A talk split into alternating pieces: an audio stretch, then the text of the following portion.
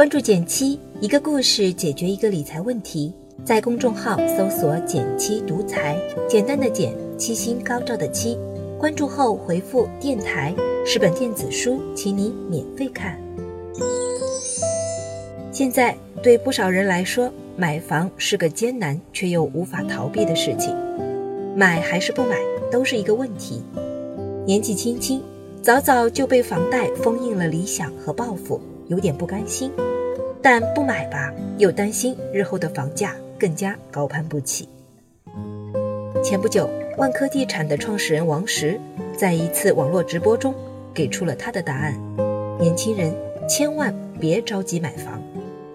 他的原话是这样的：年轻人回老家，个人觉得是一个非常好的选择。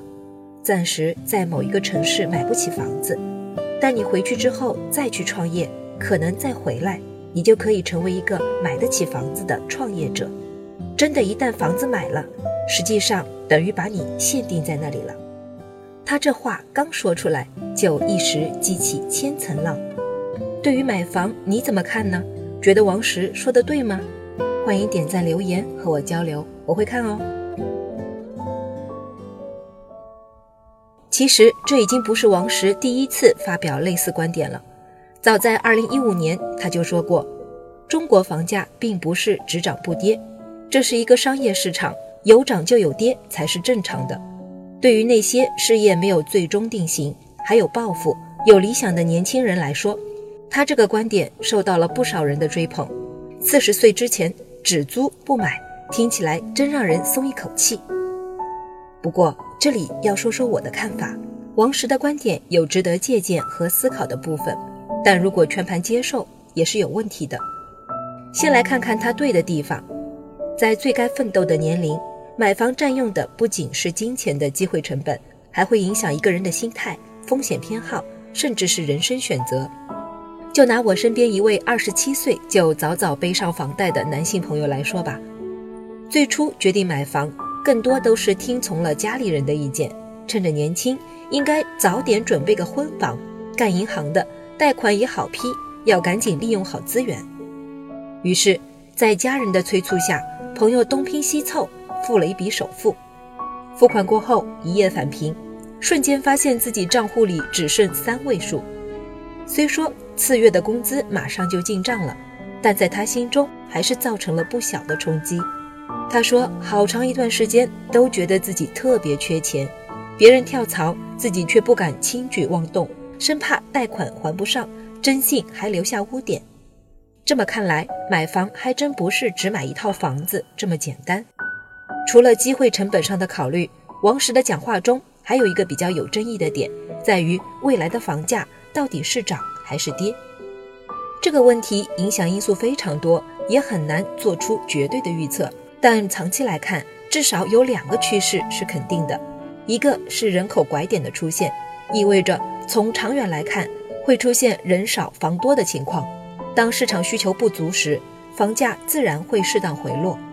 第二个是房子不再普涨，投资房子也不再轻易躺赚。这几年大城市的楼市调控之严，大家也是有目共睹的。虽然持续有外来人口流入。但买房门槛也不断提升，所以即便未来房价依然上涨，像过去十年那样的高速猛增，怕是可能性很小了。要按这么看，这届年轻人单算经济账，买房就赚的机会的确小了。但该不该早买房，却又没这么简单，因为小小一间房，看似只是个人资产的一部分，其实还被赋予了不少隐含价值。比如，还是刚刚那位朋友，虽说在买房最初的两年里，内心的纠结和焦虑占了上风，但如今他已经结婚生子，家庭美满，也越发感慨当初买房是多么正确。当他找到心仪的姑娘，并向对方求婚的时候，他有了自信和底气。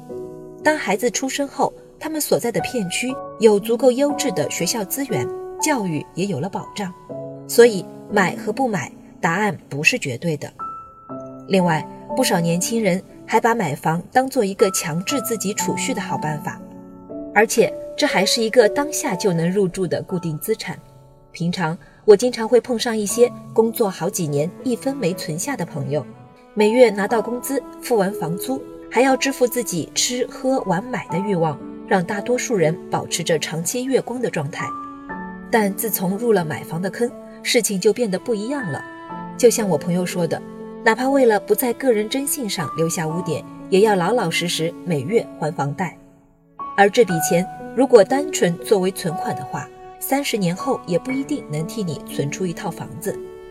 所以，借着买房给自己留下一个不动产和一份生活的安全感，也是个不错的主意。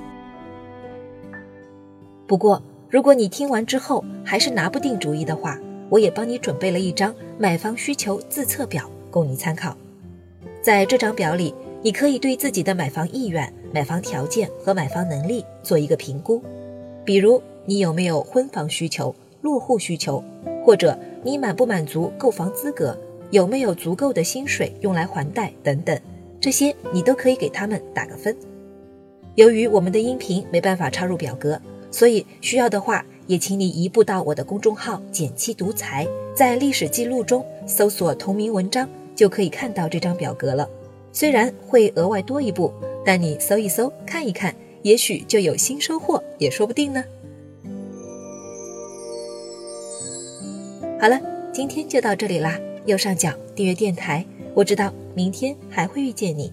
微信搜索并关注“简七独裁”，记得回复“电台”，你真的会变有钱哦。